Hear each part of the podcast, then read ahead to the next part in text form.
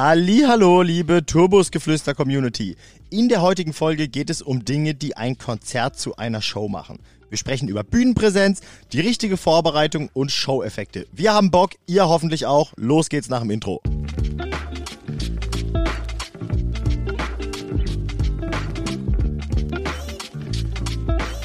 Herzlich willkommen zu Turbusgeflüster mit den wohl schönsten Männern der Welt. Marian Ring, Dominik Würth und Samuel Mindermann. Macht es euch bequem und schnallt euch an. Die Hosenpflicht ist aufgehoben. Viel Spaß. Die Hosen sind weg, wir sind da. Ja. Was geht? Neben mir sitzt der liebe Domme. Halli, hallo. Guten Tag. Und äh, uns gegenüber im Monitor in wo auch immer sitzt der liebe Marian. Hallo aus Bamberg. Hallo. Aus Ah, Bamberg. Bamberg. Bamberg. Bamberg war die Stadt. Ja, jetzt ja. Nächste Woche Erfurt und dann, glaube ich, irgendwie Weimar. Miri dreht Filme mit Kindern und ist viel unterwegs. Oh wow. Das hört sich sehr, hört sich sehr verkehrt an. Äh, aber okay. Dein Beruf, nicht meiner. mein ja nur. Also, wir äh, wollen heute ein bisschen darüber sprechen, wie wird eigentlich ein Konzert zu einer Show? Wie wird eine Darbietung zu etwas Besonderem? Wodurch gibt's irgendwie, was macht ein Konzert dazu, dass es besonders hängen bleibt irgendwie? Was ist uns positiv aufgefallen? Was machen wir gut? Was machen wir vielleicht auch falsch? Ähm, und ich finde, ein Ding, was immer so äh, eine Show richtig geil macht, ist, wenn eine Band, wenn Künstler ähm, Bühnenpräsenz haben. Jetzt ist so ein bisschen die Frage, was ist Bühnenpräsenz eigentlich? Könnt ihr das so ein bisschen für euch beantworten? Also für mich schießt direkt in den Kopf, dass Bühnenpräsenz irgendwas oder irgendwie auf Selbstsicherheit basiert. Und Selbstsicherheit geht dann nicht nur zwingend von der Persönlichkeit aus, sondern auch über, über die ganze Show hinweg. Dass man merkt, die Band hat sich da was überlegt, das ist ausgecheckt, die, die, die spielen nicht einfach nur ihre Songs runter, sondern die können selbstsicher präsentieren, worauf sie sich vorbereitet haben. Und das ist für mich ein ganz großer Aspekt. Andersrum, Unsicherheit vermeiden. Unsicherheit ist für mich schlechte Bühnenpräsenz.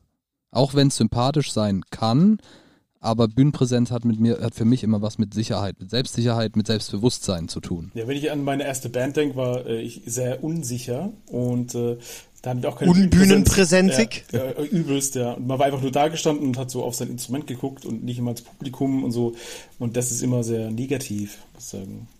Ja, absolut. absolut. Da, da, da- dadurch geht halt, dadurch entsteht so ein, so ein Konzertvibe gar nicht erst, für mich zumindest, wenn man den Musikern anmerkt, dass sie wegen irgendetwas unsicher sind. Sei es, es gab äh, technische Probleme tagsüber und sie hoffen, dass äh, alles funktioniert, sei es, sie haben zu wenig geprobt, sei es, einer ist zu Sie haben besoffen zu wenig geschlafen. zu wenig geschlafen, ne? Also alles, was das so irgendwie beeinflusst halt, ne? Ich finde, ja, wie gesagt, gute Vorbereitung, Selbstsicherheit, das ist so eigentlich das Key-Element.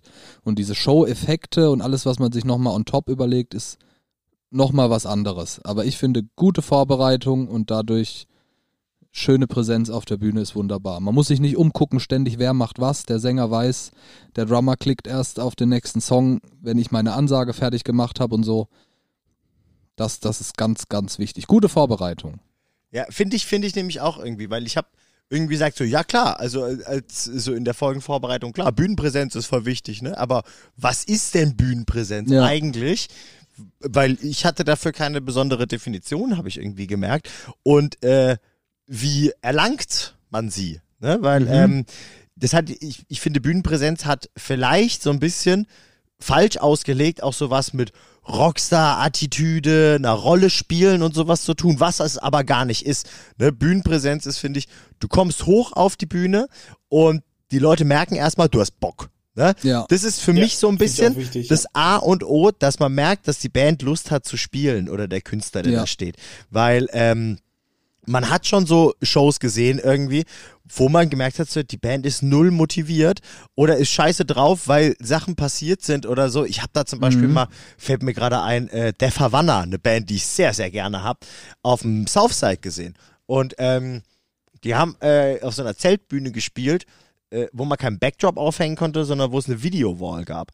Und dann hat erstens mal äh, das Festival oder wer auch immer da der, äh, äh, die richtige Person für war, nicht auf die Kette gekriegt, ein Logo drauf zu machen oder irgendwas, Mhm. sondern da stand einfach in einer fertig getippten Schrift oder einfach in so einer Standardschrift Def Havana drauf Nein. und auch noch falsch geschrieben. Ach, halt's Maul. Und das hat halt auch die Band pissig gemacht irgendwie. Die haben sehr gut gespielt, aber du hast so in allen Ansprachen zwischendurch, bis es halt auch irgendwann gesagt haben, so von wegen, ey Leute, wir sind keine große Band, aber fuck, könnt ihr nicht mal unseren Namen richtig schreiben irgendwie.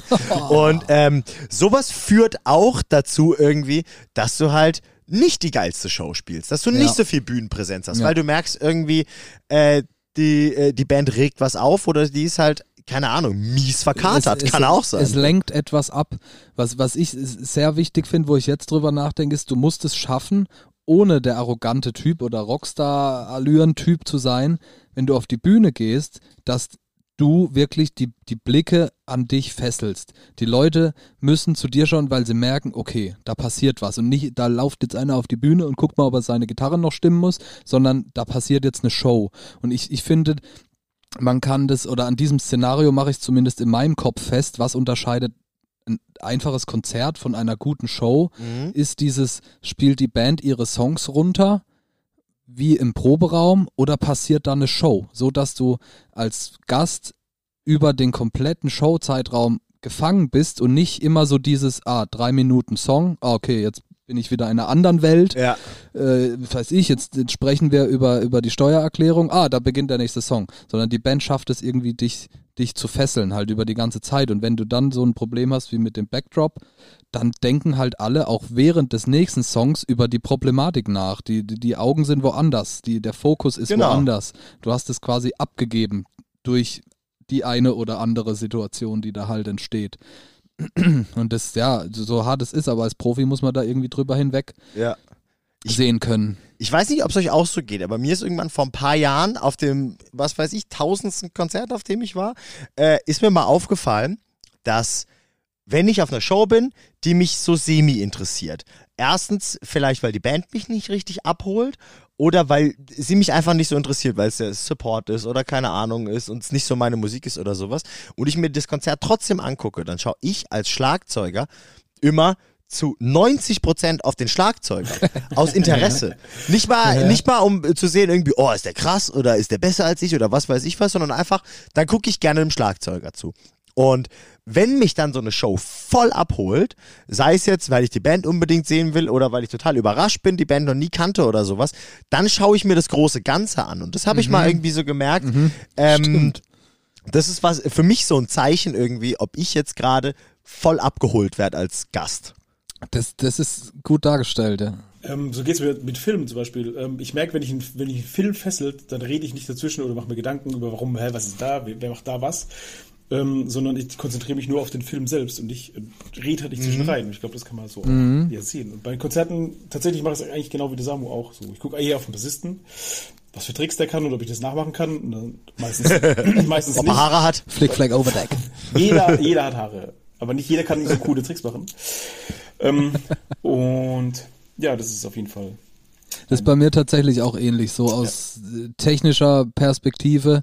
Ja, du Da- guckst ja wahrscheinlich eh nochmal berufsbedingt auch nochmal zehn andere Sachen als wir. Ja, aber da ist genau die gleiche Situation. Wenn ich, ähm, wenn ich mich dann plötzlich unbewusst voll auf die Show und die oder den Sänger, den Fokus der Band, was auch immer, konzentriere, anstatt mir überlege, warum sie da so viele Monitore oder welches Pult oder welches da oder Licht oder Ding oder Dong, ne, dann check ich auch, okay, geil, das macht Laune. Und da Ja. gibt, da gibt's, glaube ich, gibt's wenige Bands, die das bei mir so richtig machen, sodass ich überhaupt nicht drüber nachdenke, hm, wie klingt der Sound, hm, die haben In-Ears, hm, die haben die Antennen oder die Gitarren oder so. Ja, ja. Das für Tuning habe ich noch nie gesehen. Ja, ja, genau. Hey, warum spielt der Achtseiter? Das würde am Siebenseiter gehen. so. Will der jetzt nur oder Ja, braucht er die genau. achte Seite? Und wenn du da aber einfach nicht drüber nachdenkst, sondern halt so richtig gefesselt bist, ne, das ist eine geile Sache, absolut.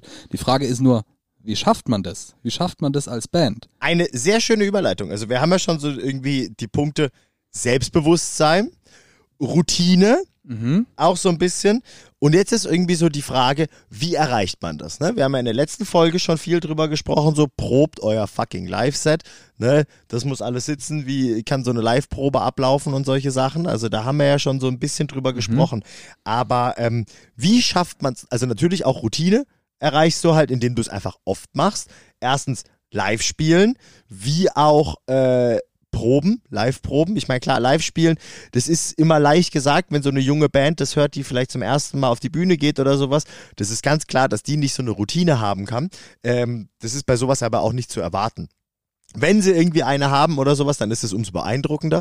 Aber äh, ich meine, irgendwie so das Repetative irgendwie. Ja. Äh, wenn du auf eine Tour gehst, merkst du oft, wenn man teilweise schon mal so eine Tour irgendwo keine Ahnung, die zehn Shows hat oder sowas, wenn du mal die erste und die zweite gesehen hast oder sowas und im Vergleich dann irgendwie die letzte oder die vorletzte siehst, dann sind da ganz oft, finde Ja. ich, Meilen Unterschied dabei. Richtig. Heißt jetzt nicht, dass es immer so ist, aber habe ich schon öfter mal gemerkt, ähm, weil halt einfach genau der Tagesablauf sogar, ne? Der Tagesablauf ist zur Routine geworden und das finde ich gibt einem auch Selbstbewusstsein, weil du einfach viele Sachen ausblenden kannst und dich Ja. weniger Sachen nervös machen, glaube ich. Ja, also ich glaube, das Allerwichtigste, was man oder das, worauf man am meisten Einfluss hat, ist, um da direkt anzuknüpfen, diese Routine, know your shit. Es darf überhaupt gar nicht zur Diskussion stehen, dass du deine Parts nicht kannst oder dass du nicht weißt, wie der Song arrangiert ist oder dir nochmal überlegen musst, wann kommt welcher Part oder Sänger vergisst einen Text. Das muss, das darf gar nicht, das darf nicht zur Debatte stehen. Du brauchst die Sicherheit, du brauchst krasse Routine, nur dann kannst du auch präsent sein, voll klar. Das typische Ding, wenn man in der Schule einen Vortrag gehalten hat über ein Thema, worauf man sich nicht vorbereitet hat, hat man natürlich unsicher gewirkt. Wenn es ein Thema war, worauf man sich richtig krass vorbereitet hat, konnte man da einen tollen Vortrag machen. Deswegen war ich immer schlecht in der Schule.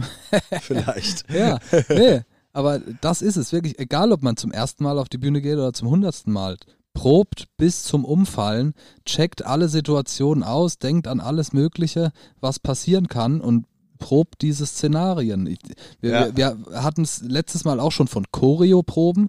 Jetzt geht es ja auch ge- insgesamt um die Show und nicht nur um die Choreo. Es geht jetzt nicht darum, ihr sollt dann hochspringen oder das dann gleichzeitig machen und es soll ausgecheckt wirken.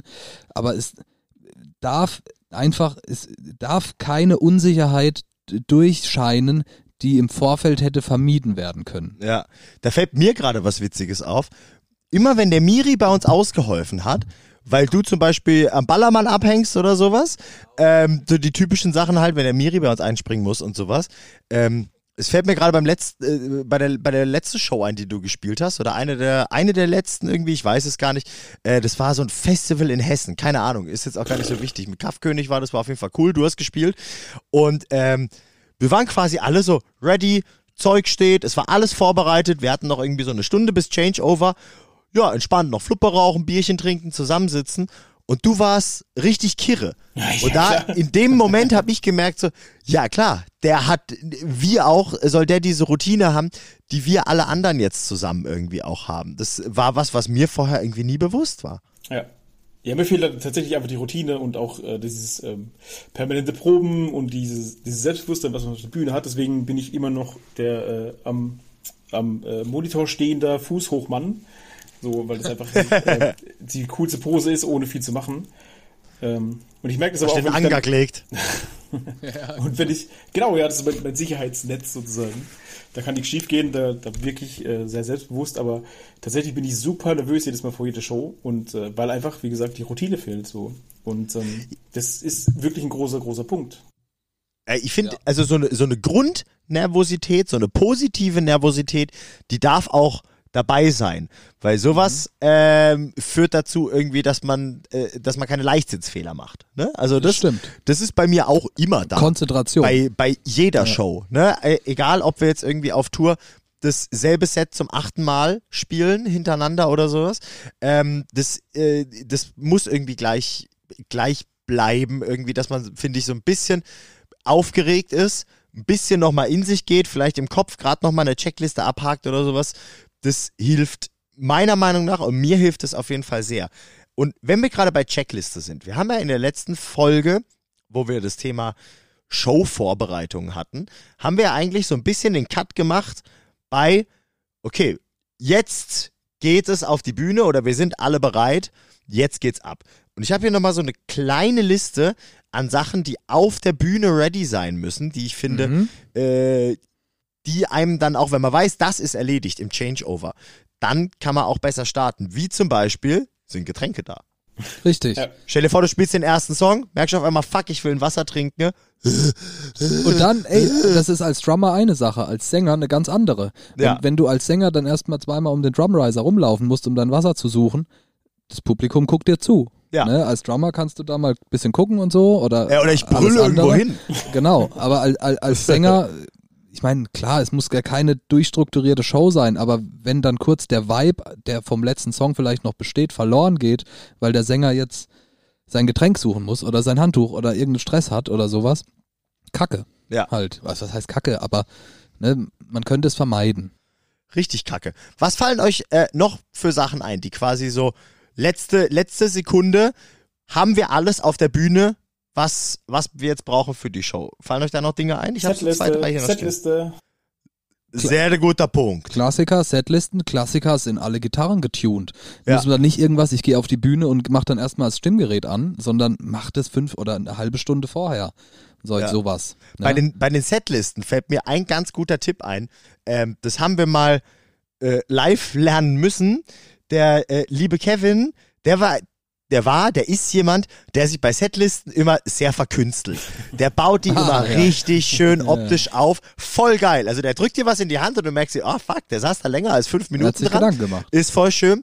Und dann hat er das teilweise auch mal in unseren Artwork-Farben gemacht. Und da war halt teilweise so ein helles Blau und so ein helles Lila dabei. Und sobald da irgendwie so Bühnenlicht draufkommt, so ein bisschen farbig ist, siehst du nichts mehr. Es Ja. war einfach weg, wie Zaubertinte. Das, das, und äh, Stimmt. keiner vorher dran gedacht natürlich. Und dann in dem Moment haben wir auf einmal gemerkt, oh shit, ja klar, voll. Setliste schwarz auf weiß. Genau. Fertig. Kackegal. Setliste schwarz auf weiß. Die kann trotzdem schön aussehen, aber sie sollte auf jeden Fall schwarz auf weiß sein, haben wir danach Ja. gelernt, ähm, damit es auf jeden Fall lesbar ist. Sonst guckst du auf einmal ganz schön blöd. Würdet ihr die auch laminieren, so biermäßig oder trinkenmäßig? Oder ist es Wir haben die Auch ne- für Touren haben wir die laminiert. Auch eine gute Idee. Allerdings ist es ja je nach Größe der Band natürlich auch immer eine schöne Sache, nach dem Konzerten die Setlisten an die Fans in der ersten Reihe rauszugeben. Stimmt. Manchmal werden die auch gezockt. Genau, und, und da finde ich es eine ne, ne Kleinigkeit, aber eine schöne Sache, den Showtag und das Showdatum auf, auf, die, auf die, oder die Stadt oder was auch immer, auf die Setliste draufzuschreiben. Ja. Das äh, gibt dem Fan dann irgendwie noch mehr, so habe ich das Gefühl. Ja, da hast du recht. Vor allem weiß der Sänger dann auch, in welcher Stadt er sich gerade befindet. Das finde ich ganz schön in der Live Music Hall in Köln. Ist ja riesig in Gaffer auf Ach, der Treppe, wenn du stimmt. hochgehst. Riesig in Neon Gaffer steht äh, äh, quasi auf Bühnenkante nach der letzten Stufe Cologne. Ja, geil. Ja. Ja, da, da gibt es auf YouTube den einen oder anderen Fail von, von irgendwelchen Sängern. Oh, habe ich, hab ich auch schon welche erlebt. Hello mit, Melbourne, äh, it's Sydney, uh, sorry. ja. Ich habe es mal erlebt mit, habe ich das schon mal erzählt in dem Podcast, mit einer früheren Lieblingsband von mir, Fotos hießen die. Äh, so eine. Indie-Band. Und ich habe die auf dem Southside gesehen, äh, mit dem Ansi zusammen. Und der Sänger, der war bestimmt auch sehr nervös. Ist voll okay. Aber er hat jedes Mal gesagt, liebes Hurricane. Boah, Aber das komplette Set durch. hart. Muss man halt wissen, das ist so ein Zwillingsfestival, Hurricane und Southside, die gehören Ja. zusammen, sind für Bands auch oft direkt back-to-back am Stück Genau. an einem Wochenende. Kann man schon mal verwechseln, aber ist natürlich doof. Ja. Es haben dann alle sehr drüber gelacht, auf jeden Fall, vor allem, weil er es durchgezogen hat. Ähm, ich habe hier noch sowas, wie du hast es gerade schon angesprochen, so letzter Technikcheck. Genau. Nochmal, nochmal ganz kurz gucken vielleicht, weil irgendwann, wenn du deinen Live-Aufbau kennst, dann weißt du, wo welches Kabel rumläuft, wo liegt was, was ist irgendwas, das man ganz gerne mal vergisst oder so. Bei mir sind es zum Beispiel, ich habe bei mir am Hi-Hat so ein Mini-Mischpult mit im Endeffekt zwei Reglern. Eins, äh, ein Regler ist äh, mein Klick und der andere Regler sind, äh, ist generell mein In-Ear-Sound. Und äh, dementsprechend mit Strom und allem und so hängen in dem Apparillo, glaube ich, drei Kabel drin oder sowas. Und irgendwie ist das immer das Ding, das man ganz gerne vergisst. Und dann ist auf einmal Line-Check und dann, ey, hör nix! Ich höre nix, Fehler! und nachdem das halt irgendwie dreimal passiert ist oder sowas, weiß ich zum Beispiel, das sind die Kabel, die ich gerne vergesse oder auch, wenn Leute für mich aufbauen, die gerne vergessen werden. Und äh, solche Sachen finde ich immer, wenn man vielleicht extra nervös ist und drei Minuten hat, dann guckst du dir die vielleicht nochmal an und dann ist es aus dem Kopf raus. Ja. Generell ein Thema ordentlich, ordentlich arbeiten, egal wie groß die Show ist, egal wie kurz das Set ist. Einfach einen ordentlichen Soundcheck machen, natürlich sofern möglich. be prepared, hab dein Shit ready, irgendwie, ne, nicht irgendwie, ah, im Proberaum haben, benutzen wir immer das, für live benutzen wir das, äh, und dann machen wir das mal so und dann mal so, sondern be ready, know your shit, ganz wichtig. Apropos Ganz ausge- sorry, ähm, würdet ihr vor jeder Show ähm, Batteriewechsel vom, von In-Ears und Seitenwechseln Ah, und sowas? Also Das vor jeder ist, Show glaube ich, so? eine eine philosophische Frage. Das kommt aber Bin ich nicht betroffen. kommt ganz, ganz, ganz groß auf den Geldbeutel natürlich an. Da bietet sich's an, Akkus zu verwenden. Ja. Da aber wiederum auch pro, also ordentlich Profi-Equipment zu verwenden. Gute Akkus, ja, ja. Ja. Nicht die von aber Ikea. an sich kommt es natürlich drauf an. Das kann man so pauschal, glaube ich, nicht sagen. Aber das ist ein gutes Thema. Je mehr äh, Funkstrecken du auf der Bühne hast, sei es in ihr oder andersrum Instrumentenfunkstrecken, Vocal-Funkstrecken, klar, check das. das ist also absolutes No-Go, dass bei Song 3 die Batterie vom Sänger leer geht. Shit. Ja, das geht eigentlich gar nicht. Ja. Deswegen meine ich ja, ist es klug, halt jedes Mal Batterien zu wechseln, um nicht in die, in die Bredouille zu kommen, so, ey, wir. Wenn du die Kohle hast, es ist ja in gewisser Weise auch so ein bisschen ein ökologischer Gedanke dahinter, ob man jetzt hier dreiviertels verbrauchte Batterien zwingend wegschmeißen muss oder nicht. Ja. Andersrum läuft man in Gefahr, dass die Batterie leer geht, nur wegen dem grünen Fußabdruck. Hm, Wir sammeln die in so einem Fall ganz gerne für in Proberaum. Genau, das wollte ich gerade sagen. Da ist es total clever, wenn man sie jeden Tag wechselt, wenn man die Kohle hat, diese fast vollen Batterien. Ja, oder sei es alle zwei Tage. Die sind da in der Regel ja immer noch nicht leer. da ist immer auch wieder beim Thema Routine. Also ich mache mir aus, aus Technikersicht, habe ich da immer Routinen. Ich merke mir das dann bei der einen Band ist es so, da reichen die Batterien für den Soundcheck plus die Show. Bei der anderen Band ist es so, der Soundcheck ist ganz kurz, da reicht es für zwei Shows. Und, ne, das kommt drauf an. Das kann man so pauschal nicht sagen. Aber checken auf jeden Fall. Ja. Und ich, ich bin da immer ein Freund von Akkus. Da gibt es von den gängigen Hersteller typische Akkus, mega gut funktionieren. Und dann sollst du halt auch wissen, wo dieses Ladegerät ist. Im besten Fall in irgendeinem festen Case. Ja. Und äh, dann und dann kannst du das halt irgendwie checken. Ähm, ich habe hier, weil wir, wir sind gerade sehr in dem Punkt drin, was bringt einem Routine, was bringt einem Selbstbewusstsein, was stimmt den Kopf richtig, äh, dass wir uns da gar nicht zu arg drin verlieren. Ich habe hier noch kurz draufstehen. Handtücher, auch sehr Safe, wichtig. auch ganz wichtig. Wie, Sehr- wir- wirkt wie ein Detail, aber ist wichtig. Ja, für mich als Schlagzeuger super wichtig, um mal schnell zum Beispiel meine schwitzigen Hände äh, Ja. trocken zu machen. Ne? Ja. Also gegen schwitzige Hände habe ich zum Beispiel eh so Tricks wie zum Beispiel sich Kerben in die Sticks hauen. Du nimmst sie falsch Ah, rum, geiler eine 180 und spielst ein bisschen auf der Rim rum. Dass die so leichte Kerben haben, dass sie eine Art Struktur haben. Ah, das Und? ist clever. Was ich noch benutze, das ist Surferwachs. Sex Wax heißt das. Meins riecht nach Kokosnuss. Und äh, damit reibe Detail. ich. Ja, das ist ein schönes Detail vor allem. Mich fragen nämlich ganz oft die Leute, was machst denn du da? Da sag ich, hier, guck. Was ist das für ein weirder Fetisch? Ja, echt so. ähm, und damit reibe ich zum Beispiel, das mache ich auch ganz gerne mal noch vor Shows direkt, reibe ich quasi den Griffteil von meinen Sticks ein, ähm, um äh, mehr Grip zu haben. Aber ja, halt ein Handtuch ist fucking wichtig. Auch zum Beispiel, wenn du gegelte Haare auf der Bühne hast, wo ich zum Beispiel mittlerweile komplett weg bin, wenn du schwitzt und dir das Gel- und Haarsprayzeug in die Augen läuft, dann brennt es und das ist alles scheiße. Und du brauchst nicht ein Handtuch, um cool dazustehen, sondern du brauchst ein Handtuch wirklich, wenn du dich auf der Bühne bewegst und schwitzt. ja. Deswegen ein sehr wichtiger Punkt. Und äh, letzter Punkt auf meiner Liste, was das angeht, wir haben es auch letztes Mal schon mal so ein bisschen angesprochen, Abläufe. Wie zum Beispiel, gehen wir links auf die Bühne und rechts runter, weil wir da die Backline lagern oder solche Sachen. Das ist auch vielleicht was, wo man noch mal kurz drüber sprechen kann vorher. Zum Thema Abläufe finde ich auch wichtig Kommunikation. Wie wissen, also schreien wir uns mit In-Ears im Ohr an, kommunizieren wir klar, wie ist es, wenn wir einen Song skippen, rennt der, Song, der Sänger zum Schlagzeuger oder wie, wie wird da kommuniziert? Oder Ja. rennt man da erstmal wie ein wilder Haufen auf der Bühne verteilt? Oder gibt es irgendwie ähm, ein Talkback-Mikrofon, mit dem man kurz auf die Ohren sprechen kann und alle wissen, was abgeht oder sowas? Oder gibt es schon so eine Art Befugnisse? Stimmt. Im Sinne das- von, weil da sind wir wieder bei dem Punkt in der Regel, wenn man länger spielen kann, kommen die Leute zu mir, dass ich euch dann sagen kann, wir haben noch fünf Minuten, wir spielen noch ein und ich entscheide das jetzt auch schnell, welcher das ist. Nicht, weil ich das entscheiden möchte, sondern weil keine Diskussion entstehen soll. Genau, dass sowas schon mal irgendwie klar ist. Das heißt, ihr Ja, habt so eine Art. Krisenmanager, also, also jemand, der einfach, wenn was schief läuft, dass da einfach eine Person da ist, und die sagt an. Wäre das klug sozusagen, also was zu haben dann? Jein. Ich, ich glaube, da- ist das nicht zwingend das, das Allerwichtigste, aber so grundsätzlich die Abläufe zu wissen. Ich meine, das wird sich auch so ein bisschen von alleine rauskristallisieren, wer oder wer aus der Band rennt zu rennt irgendwo hin, wenn irgendwas nicht nicht klappt, ist dann der typische Technik-Dulli, den jede Band irgendwie hat. In der Regel nicht der Sänger oder der Schlagzeuger. genau, dass das halt irgendwie klar ist, ne, dass du das aber andersrum wiederum jeder weiß, wo sein Spare-Instrument steht, dass jeder Gitarrist, auch wenn er nicht der Technik-Dulli ist, weiß, wie er seine Spare-Gitarre zu anzubringen hat und anzumachen, da den Sender aus, da den Sender an und sowas. Dass, dass solche, da sind wir wieder bei dem Punkt, was kann passieren und wie lösen wir das, äh, dass das einfach, dass das klar ist, dass dann nicht der Gitarrist, der sonst nie was mit Gitarren zu tun hat, zu dem, der immer was mit Gitarren zu tun hat, rennt und sagt, sag mal, wo ist denn meine Spare-Gitarre? Oder so. Oder wie geht denn das? Ja. Muss ich da den Sender noch dran oder spiele ich mit Kabel oder wie sieht das aus oder so? Das muss alles, alles vermieden werden. Ja. Alles, alles ungeil. Aber das sind halt so Sachen, die kannst du schlecht proben.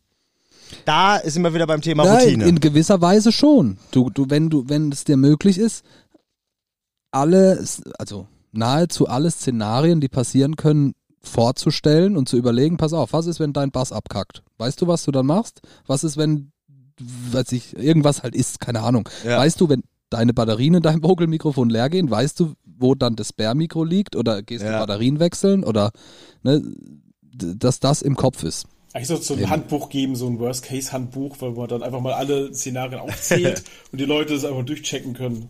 Können wir ja. nicht machen? Ja, ja, so, so, ja. so Sollbruchstellen halt irgendwie so, so leckortungsmäßig sondieren und dann schon mal ja. drüber sprechen, wenn man weiß, wo was scheitern könnte, ja. Ja, ja das, das, diese einzelnen Punkte, die wirken alle vielleicht so ein bisschen marginal, aber das macht's dann in Summe bei so einer Show dann auch wieder aus. Ne? Das lässt dann eine Show wieder wie eine Show wirken ja. und nicht wie eine Band, die ihre Songs runterzockt und halt dann, okay, ah, der hat Gitarrenprobleme, ja, ich gehe schnell Bier, Bier kaufen oder so, bis ja. der seine Gitarre wieder am Start hat. Genau. Sondern, die ne? Sachen führen dazu, dass zum Beispiel keine peinlichen Pausen da sind. Richtig, dass, dass der rote Faden nicht verloren geht. Dass, genau was auch immer, wenn du dir überlegt hast, an der Stelle spielen wir eine Ballade und danach nochmal einen total emotionalen Song und wenn da dazwischen dann der Gitarrist erstmal tunen muss, weil seine Gitarre wieder draußen ist, das am besten noch laut über PA,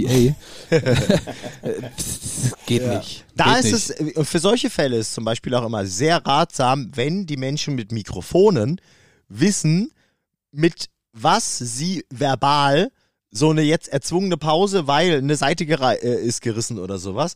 Äh, wir müssen eine Gitarre wechseln dass solche Löcher irgendwie gefüllt werden. Ja. Sei es zum Beispiel mit Ansagen, mit Sachen, die man erzählen kann, mit, es kann auch eine witzige Anekdote sein. Ich finde sowas immer ganz lustig, wenn es jetzt vielleicht nicht eine Black Metal Band ist und halt irgendwie zum Prinzip des Abends passt, wenn die Band locker ist und sowas. Ähm, dass es einfach quasi so ein bisschen, ja, so verbalen Backup-Content gibt ja. für solche Sachen. Wir haben, wir hatten ja auch schon x Katastrophen auf der Bühne, mhm. wo dann zum Beispiel der Zick und einer unserer Sänger ist da ja so ein bisschen so eine Koryphäe, der in kürzester Hand ein Spiel an den Start bringen kann. mit von wegen, wir brauchen Freiwillige auf der Bühne. Und oder keiner will mehr die Show sehen. Alle wollen dieses das Spiel machen. Ja, ja, alle wollen das Freibier gewinnen oder das äh, oder das T-Shirt am Merch. Das ist ja so ein Klassiker, den man gewinnen kann. Wie zum Beispiel so, wir brauchen jetzt zwei Leute hier mit keine Ahnung irgendwie äh, äh, noch jemand auf den Schultern zwei Türme oder drei Türme, alle rennen zur Bar und wer als erstes mit einem Bier wieder vorne an der Bühne ankommt, hat gewonnen. Oder was weiß ich, solche Sachen.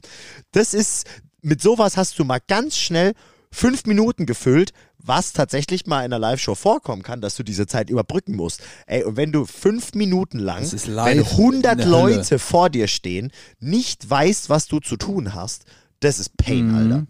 Ich hatte gerade den Fall am Wochenende, bei einer Band, die PA ist ausgefallen und es war auf der Bühne ging's noch, Monitor Sound lief noch, äh, die PA nach draußen war aber aus. Irgendwann hat es die Band gecheckt und schlussendlich lag es dann am Sänger, das Publikum unplugged über einen gewissen Zeitraum zu unterhalten. Genau. Und das war, oh, das war für mich todesunangenehm, aber er hat es irgendwie geschafft, diese Zeit zu überbrücken. Hat er, keine Ahnung, hat in der ersten Reihe äh, irgendwelche Dekolletés unterschrieben oder hat da, hat halt Fragen gestellt, gesagt, was geht? Äh, hat halt irgendwie mit den Leuten gesprochen und hat es aber geschafft, dass diese Situation möglichst unscheißig geendet hat irgendwie. Ja. Natürlich war es kacke, PA weg, fünf Minuten, aber man muss man kann sich darauf nicht vor, also nicht wirklich vorbereiten. Es kommt ja immer so auf die Situation an, aber man muss ein Mensch sein oder sich darauf einstellen, theoretisch die ganze Meute unterhalten zu können. Ja. Für den Worst Case. Du musst auf einmal so ein Alleinunterhalter Ja. sein. Überleg mal, fünf Minuten klingen nicht viel, aber fünf Minuten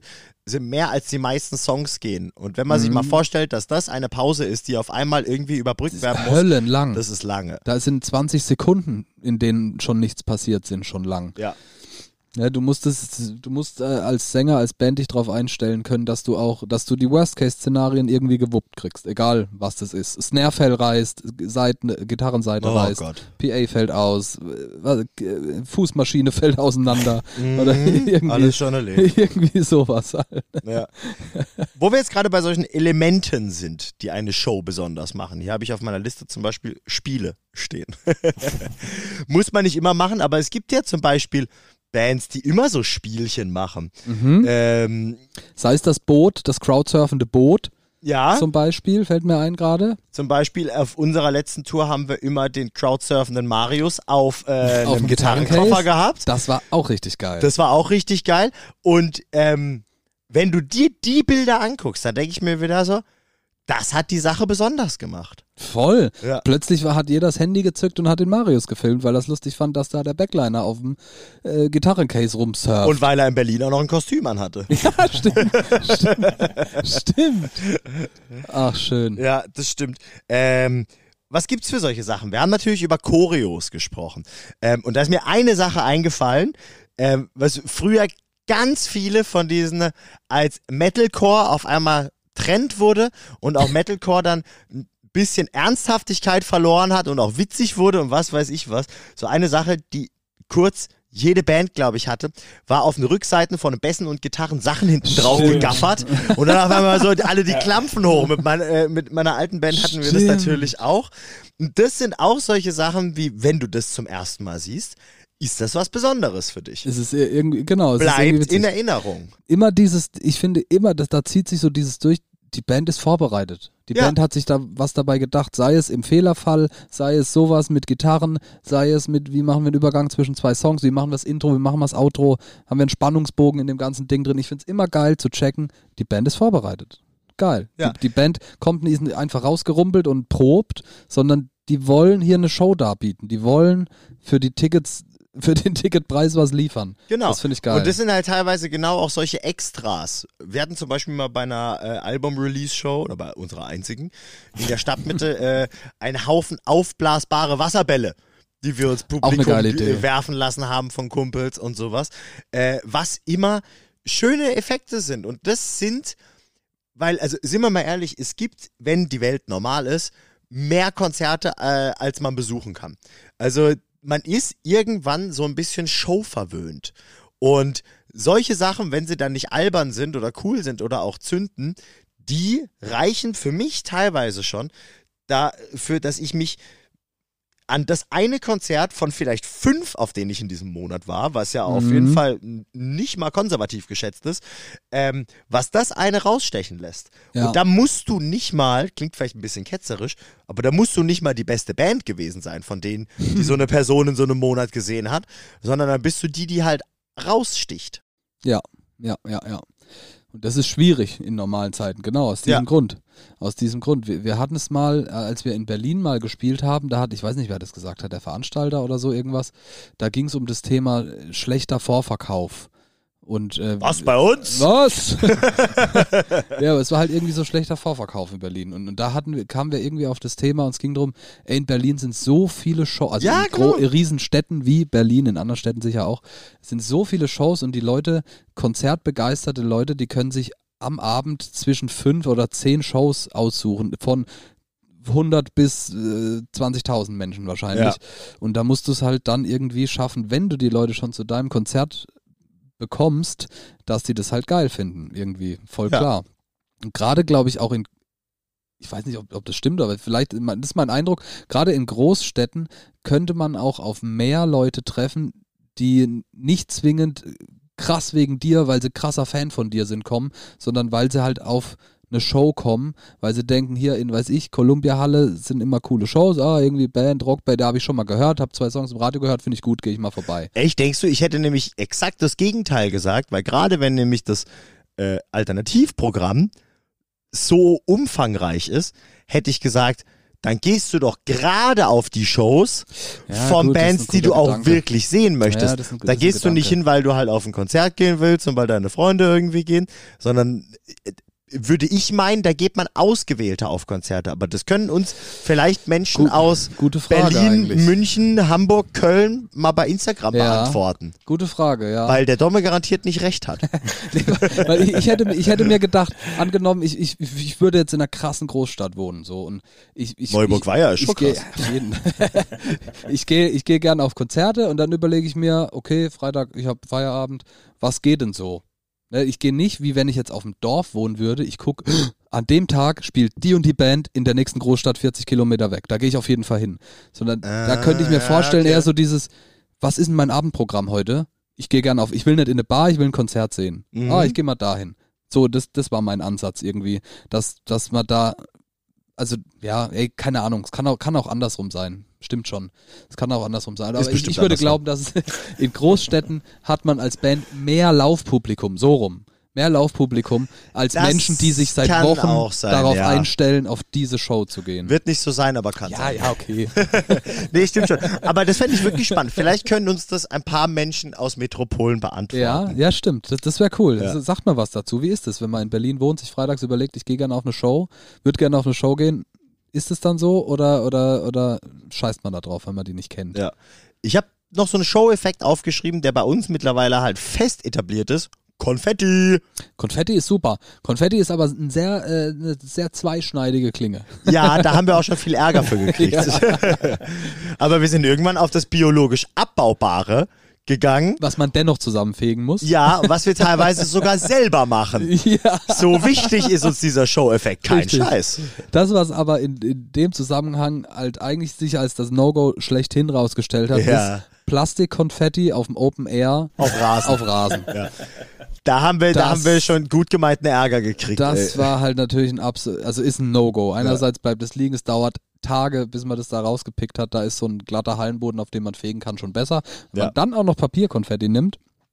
Ökologisch abbaubares Papierkonfetti, dann äh, ist das natürlich mega gut. Dennoch muss man dran denken, dass diesen ganzen Shit jemand aufräumen muss. Wie auch, äh, nochmal zurück auf die Bühne, wenn man auf der Bühne Unfug treibt, sei es wenn auf der Bühne un äh, Konfetti rumliegt oder wenn man auf der Bühne Bier rumschmeißt oder auf der Bühne sonstige Show-Effekte macht, die halt Hinterlassenschaften äh, bedeuten. Immer dran denken. Guter Show-Effekt hat auch immer einen schlechten, oft einen schlechten After-Show-Effekt. Jein, ich möchte das sogar noch weiterspinnen im Sinne von, wenn du die Bühne verlässt, ist alles von dir runter.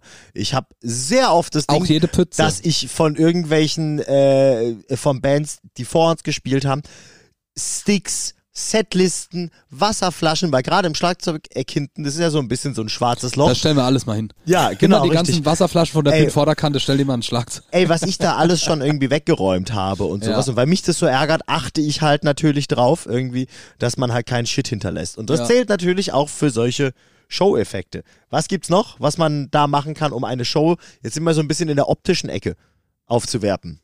Optische Ecke. Ja. Optische Ecke habe ich jetzt habe ich spontan gar nichts drauf, glaube ich. Findet ihr so, Also- so Banner, meinst du dann, oder solche TVs, die Ich- ich finde- oder So, genau, nächstes Ding jetzt zum Beispiel schon. Alleine irgendwie geiler Backdrop plus coole Side-Drops. Ja, finde ich auch gut. Also ich finde es gut, wenn man auf Fotos unterscheiden oder sehen kann, welche Band da spielt. Ja. Was nicht heißt, dass man den riesen Lettern den Backdrop bedrucken muss, aber wenn die Bühne halt so aussieht oder anders aussieht als bei der Band davor und der Band danach. Ob das bedeutet, dass man sich irgendwelche äh, Side-Drops macht oder Riser hat und da irgendwas dran heftet oder, oder sowas. Da gibt es ja viele Möglichkeiten. Das hat viele zielführende positive Effekte. Sei es jetzt zum Beispiel einfach, weil ich muss gerade dran denken, weil ich direkt davor sitze, äh, dass auf dem Rack das Logo drauf gesprayt ist und sowas. Ja. Wenn du eine Band an einem Abend zum ersten Mal siehst und die gefällt dir total gut und du überlegst, an den Merchandise-Stand zu gehen und da äh, brüllt dich direkt dieses Logo an, das du vielleicht zwei, drei, vier Mal auf der Bühne gesehen hast, dann hast du direkt, ah ja klar, Ja. guck mal hier, geil, gehe ich mal vorbei. Äh, das äh, ist zum Beispiel, das äh, nimmt so Suchen und sowas Ja. irgendwie weg, verkürzt solche Sachen. Es hat einfach diesen, äh, dieses Thema Wiedererkennungswert und ich finde halt auch, aber ich bin auch ein sehr optischer Mensch, wenn ein Bühnenbild schön abgestimmt ist, sei es jetzt zum Beispiel der Backdrop äh, passt zu den Side Drops, vielleicht noch zum Schlagzeug, da bin ich jetzt wieder so ein Negativbeispiel, weil ich immer noch das äh, äh bedruckte Resonanzfell vom ersten Album spiele.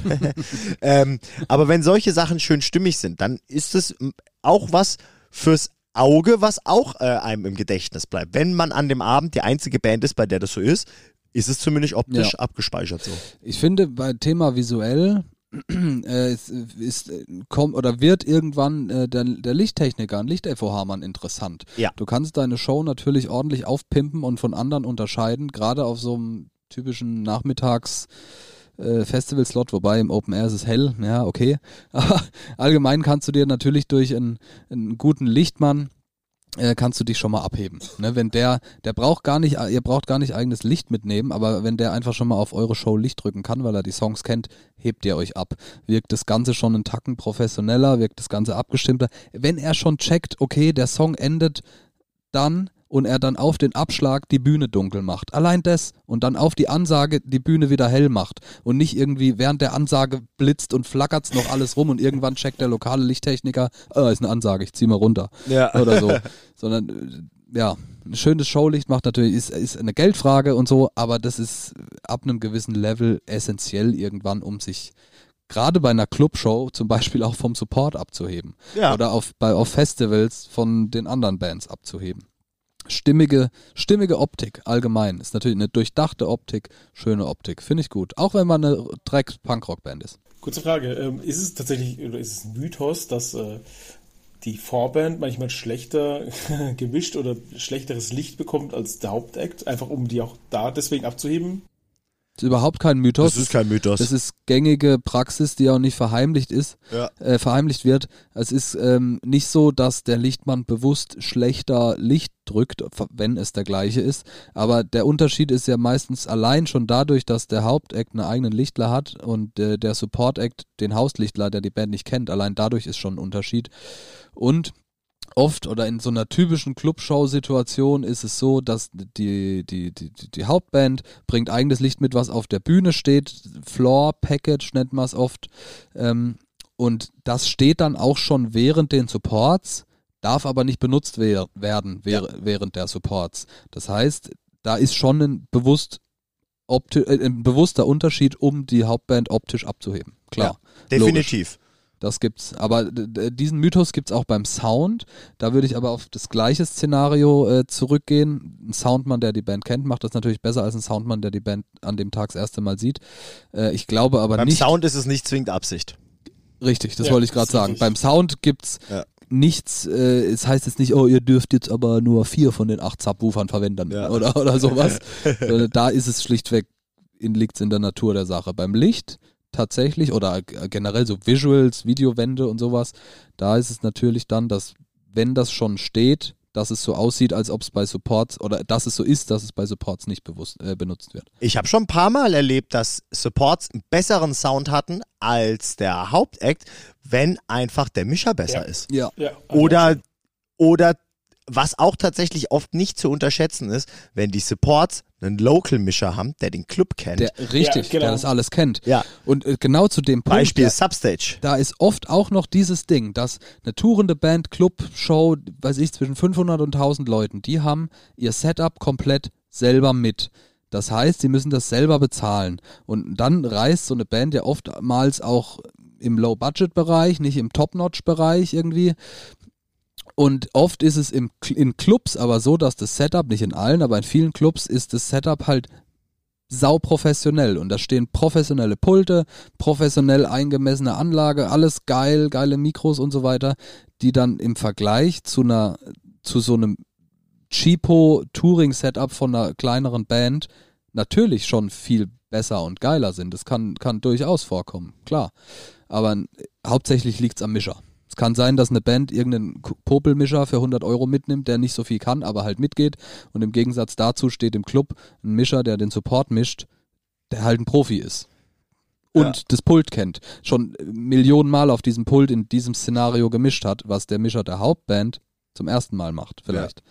Ich habe gerade ja. Substage genannt, weil da habe ich das schon sehr, sehr oft gesehen. Und ich, korrigiere mich, wenn ich es falsch sage, aber ich meine, du hast es mir gesagt, dass das Substage nicht einfach zu mischen ist, weil die sehr glatte, Wände haben. Also das ist Ist hallig. ja alles, alles Beton. Ist alles Beton, alles glatt, alles hallig. Dazu ähm, haben die natürlich auch, wie viele Clubs, äh, die in der Nähe von Wohngebieten sind, auch das Thema halt äh, Gesamtlautstärke und sowas.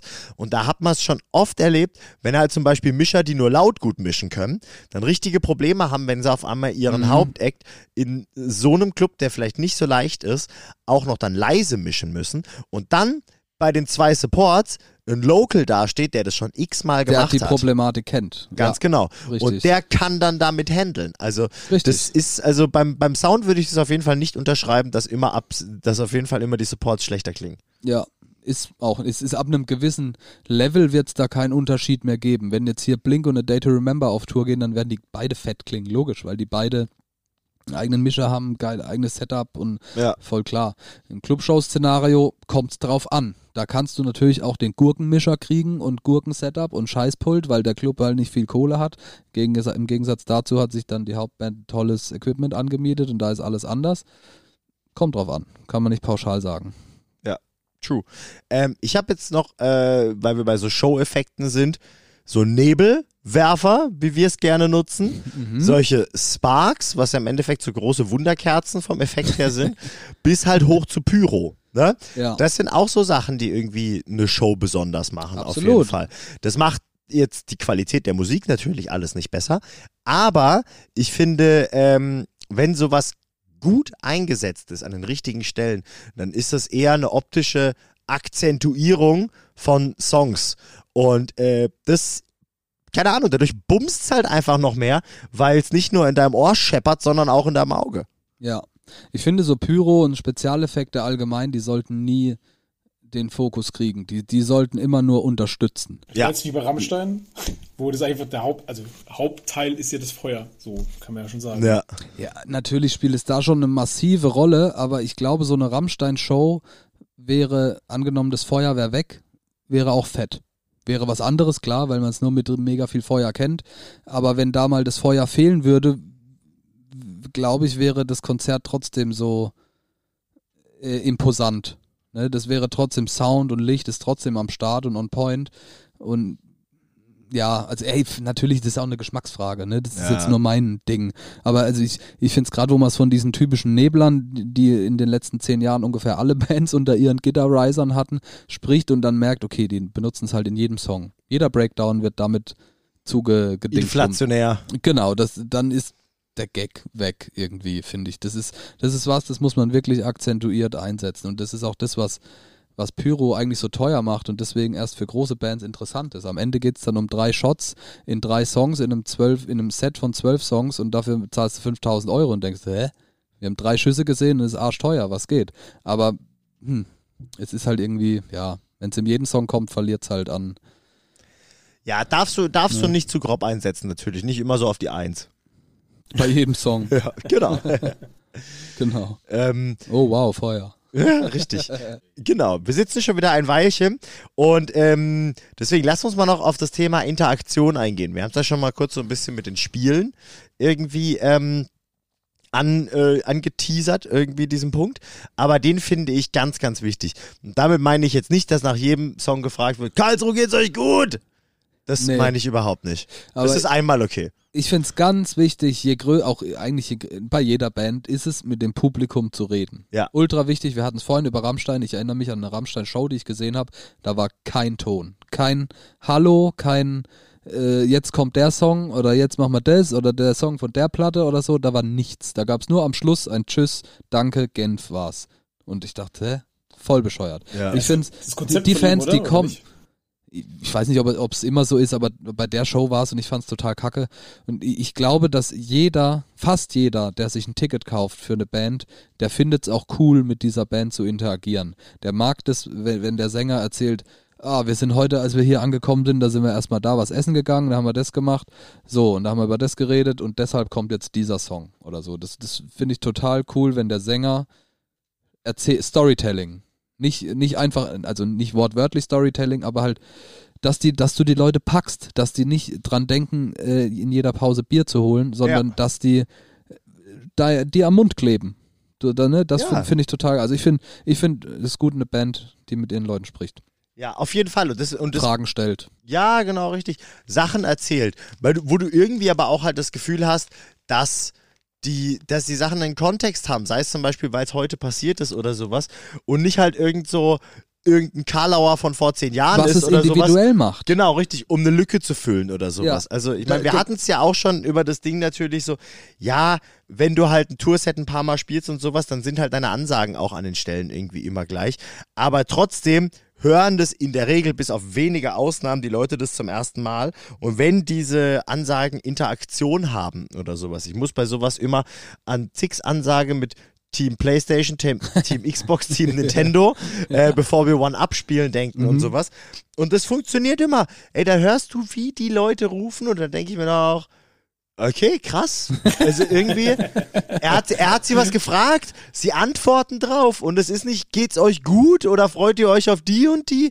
Ähm, natürlich sind auch solche Sachen cool, äh, habt ihr Bock auf einen Headliner, bla bla bla und sowas. Aber ähm, ich finde sowas geil, sowas macht Spaß Ja. und auch sowas bleibt für mich in Erinnerung, weil es gibt ja auch zum Beispiel Bands, wie jetzt zum Beispiel Itchy, äh, die so witzig sind, oder auch die Donuts, was Ansagen angeht, wo du halt einfach zwischen Songs auch einfach manchmal lachen musst, weil es fucking Ja. komisch ist, was die erzählen. Und sowas finde ich auch geil.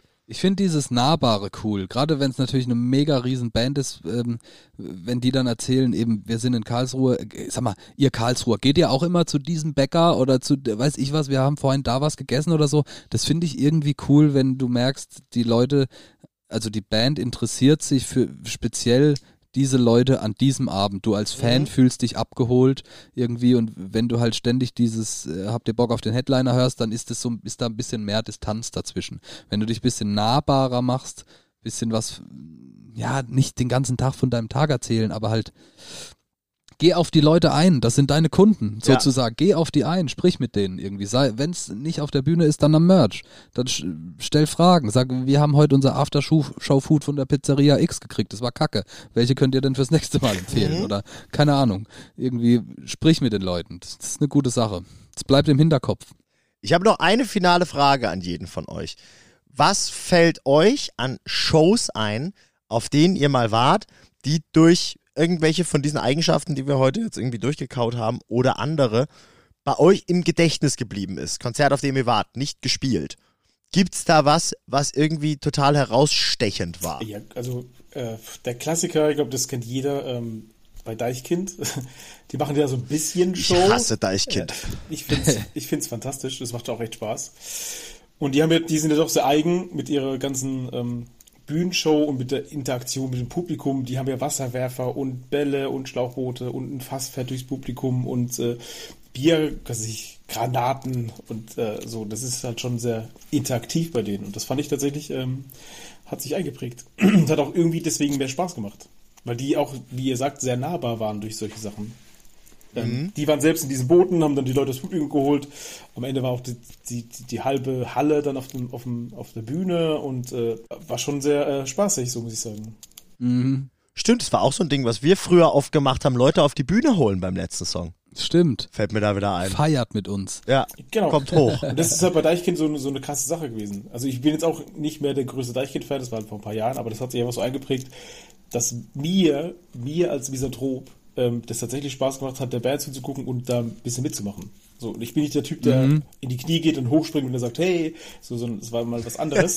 ähm, und das hat Ja, sowas mag ich zum Beispiel überhaupt nicht, wenn es jetzt so, so und jetzt kniet sich der ganze Boah, Laden hin und jetzt springen wir hoch. Also ich meine, das ist okay, wir machen Hass. das ja, wir machen das auch bei manchen Stellen und sowas. Aber es gibt ja auch so Bands, die da so vehement sind und jetzt jeder und du da hinten Ja. und jetzt setz auch Wir du dich noch nicht hin an, und wenn so. du nicht auch sitzt. Ja, genau, ey, sowas kann ich nicht leiden. Ja. Ich will aber das sagen, dann stimmt. fang halt nicht an. Tschüss, ciao. Von, Ja, Gude, ich geh Bier holen. könnt mich mal. Der Mann am Tresen sieht mich doch nicht, wenn ich hier unter hock. ja, genau. Jetzt kann ich winken. genau. Ja, okay. Mir fällt, mir fällt ein, oder die Show, an die ich denken muss, ist Linkin Park beim Southside, was wir gesehen haben. Nein, da bin ich abgereist. Ah, stimmt. Ich bin vor Linkin Park Stimmt. abgereist und eine Woche später hat er sich umgebracht. Alter, ich weiß Ah, mir immer noch in den Arsch. Stimmt. Ich war nie der größte Linkin Park Fan und so. Finde die Songs natürlich auch cool, wie man sie halt cool findet, äh, wenn man in dem Jahr geboren ist, äh, wie wir so ungefähr.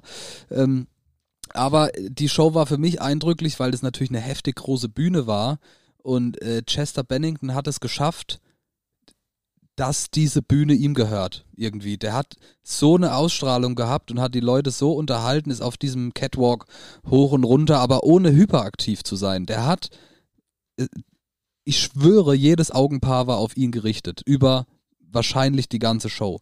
Der hat es so unfassbar, der hat es alles vereint, dieses vorbereitet sein, gute Qualität, Selbstsicherheit, dennoch so ein bisschen Witz. Dann hat er hier über äh, irgendwas Southside, äh, Süddeutschland, hat er irgendwas gesprochen.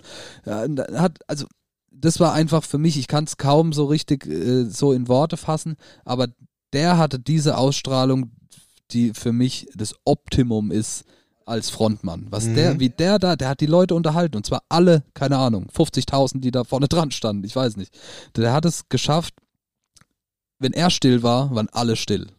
Wenn er gesungen hat, haben die Leute gesungen. Hat er aufgehört zu singen, hat jeder gewartet auf das, was er sagt. Und das hat er irgendwie geschafft in, aus Kombination, in Kombination aus diesen Dingen allen. Hey, da bist du schon der Chef, wenn du sowas hinkriegst, ja, ne? Ich meine, klar, er ist Profi gewesen und es ist schwierig, sich mit ihm zu vergleichen, aber der hat es richtig krass geschafft. Ja. Ich, fällt mir jetzt gerade eigentlich keine andere Show ein, die so ein die mich so eingenommen hat wie die. Natürlich war sie auch riesengroß und heftig, vielleicht auch deswegen. Ja. Äh, bei, bei mir ist bei sowas immer ganz weit oben, äh, wo ich mich quasi an alle Konzerte erinnere, die ich je gesehen habe, weil sie immer was Besonderes hatten, ähm, ist jedes Konzert von Enter Shikari. Oh, Ach, stimmt. Weil die immer okay. krass besondere Sachen haben. Ja. Und ähm, erstens mal natürlich eine irre Bühnenshow. Teilweise auch Bühnenoutfits, die cool sind. Teilweise Trampoline mhm. auf der Bühne, mit denen sie rumspringen. Cooles Zeug. Aber was mir mit am meisten aufgefallen ist, das war auf der letzten Tour, auf der ich war, ähm, von denen. Und äh, die gibt's jetzt ja auch schon irgendwie eine Weile. Die haben ja auch nicht erst zwei Platten rausgebracht und die haben fucking viele Hits. Und ja. man weiß, wenn man auf ein Enter Shikari Konzert geht, du willst auf jeden Fall Sorry You're Not a Winner oh, hören ja. und solche Sachen, weil die einfach so krass viele Songs haben. Aber halt, da ist die Hitdichte auch so hoch, dass sich halt, wenn die alle diese Songs spielen, halt das Set schon mal automatisch irgendwie bei zehn Songs ist oder so. Ja, und stimmt. die haben äh, die haben was gemacht. Jetzt überlege ich gerade, wie es heißt. Ich weiß es nicht mehr. Ich habe letzte Woche äh, mit Niki darüber gesprochen gehabt.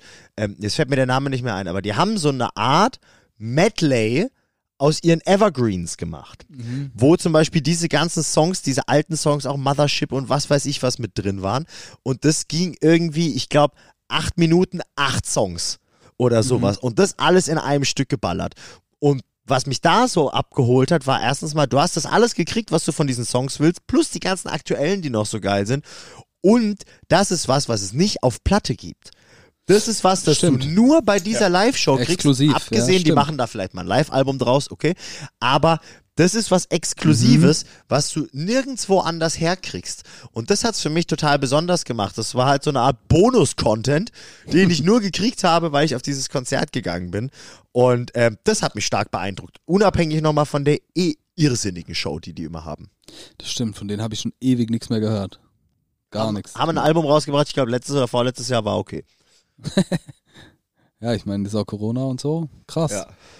So, wo wir bei Bands sind, kommen wir doch zu unseren Songs. Yes. Und wir haben dieses Mal was äh, Besonderes für die Songs gemacht.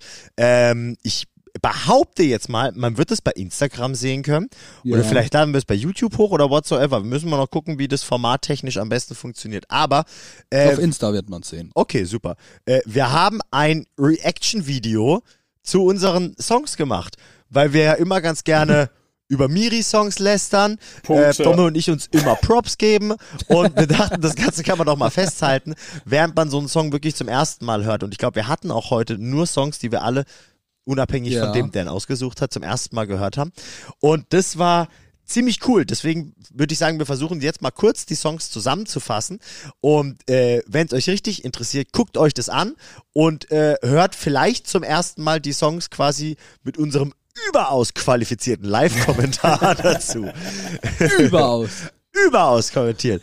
Ähm, ich würde mal, weil wir es in der Reihenfolge hatten, weil ich halt vorhin einfach das Handy offen hatte, äh, fange ich mal mit meinem Song an und dann machen wir dieselbe Reihenfolge, oder? Yes. Und der ist äh, von der Band Jet Trash und heißt Dark Seas. Fängt ganz dramatisch an, was nicht zum Rest vom Song passt So, so zehn Sekunden, das ist eigentlich so ein bisschen Miri-Style. Und dann switcht der Song und ist richtig geil. Und das ist für mich ein sehr schöner, so ein Roadtrip-Song ist das eigentlich so. Sommer zum See fahren, zum Meer fahren oder sowas, Sonnenbrille, Fenster unten im Auto hocken und so einen Song hören ähm, oder abends mit Freunden irgendwo zusammen vielleicht auch wieder an einem See oder an einem Meer. Weiß nicht warum, vielleicht wegen Dark Seas, wahrscheinlich deswegen wegen dem Titel. Vielleicht denke ich da immer an Flüssigkeiten, äh, also große.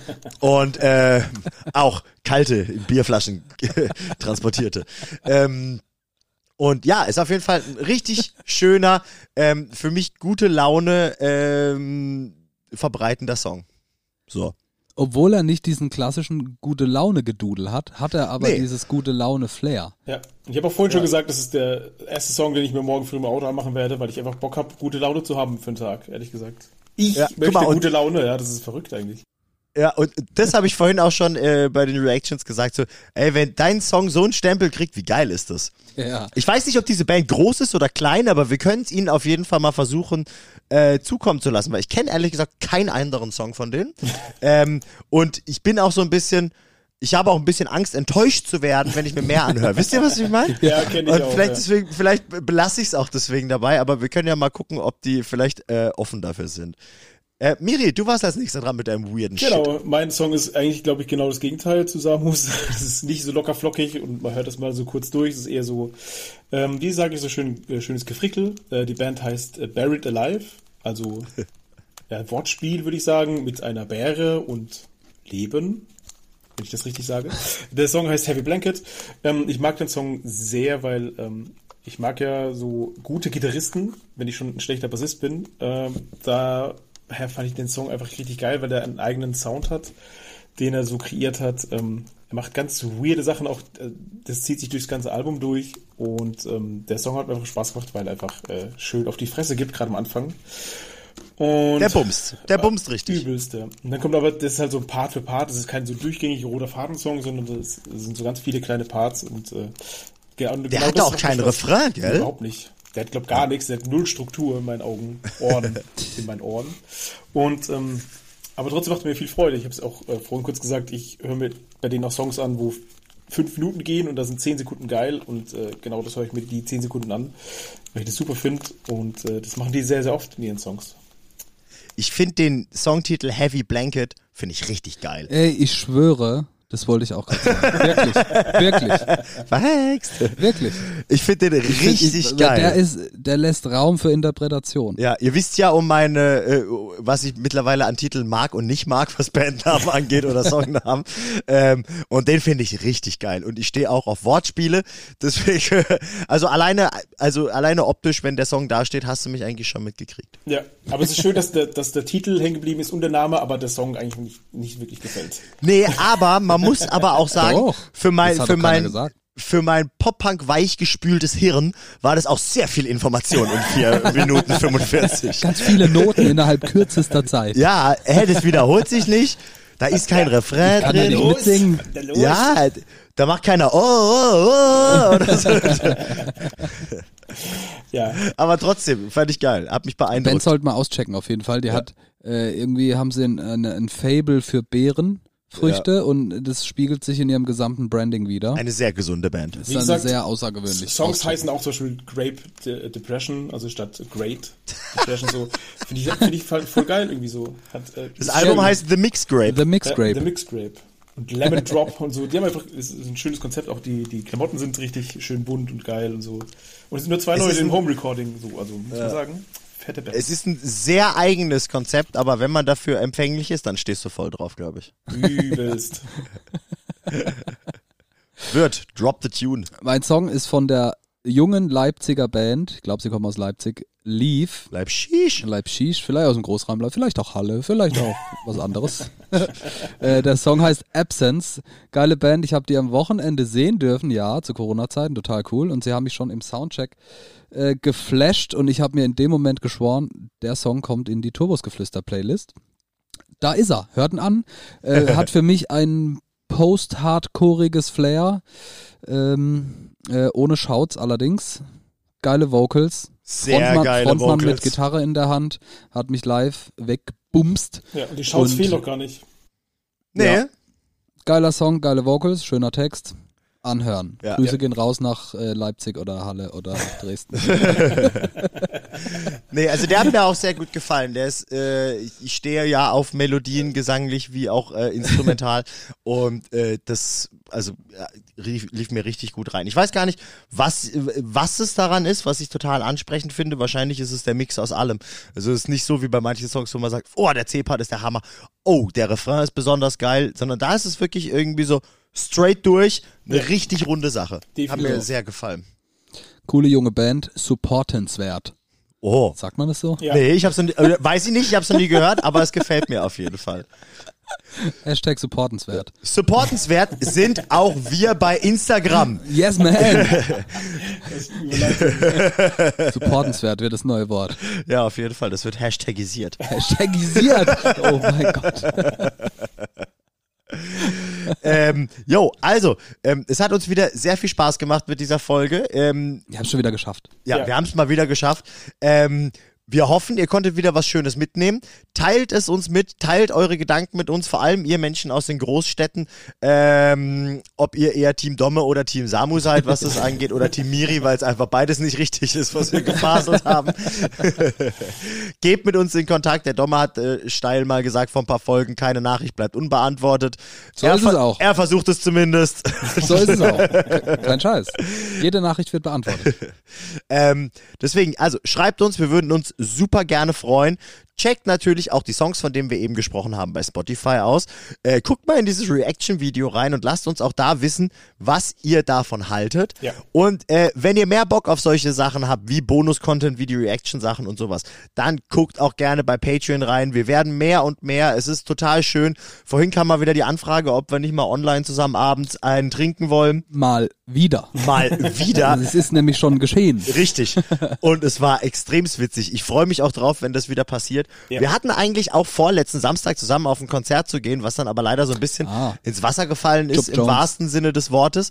Aber ich freue mich auch drauf, wenn das passiert. Äh, wenn ihr da Bock drauf habt, ein bisschen mehr noch mit uns in Austausch zu gehen, überlegt euch, kommt rein. Wir würden uns super arg freuen. Übelst. Geil. Ja, nice. Schöne Folge. Haben Sie vielen Dank. Hat auf jeden Fall Spaß gemacht. Sehen wir Sie in zwei Wochen. Ich muss jetzt richtig krass aufs Klo. Krass, aufs Klo. Geil.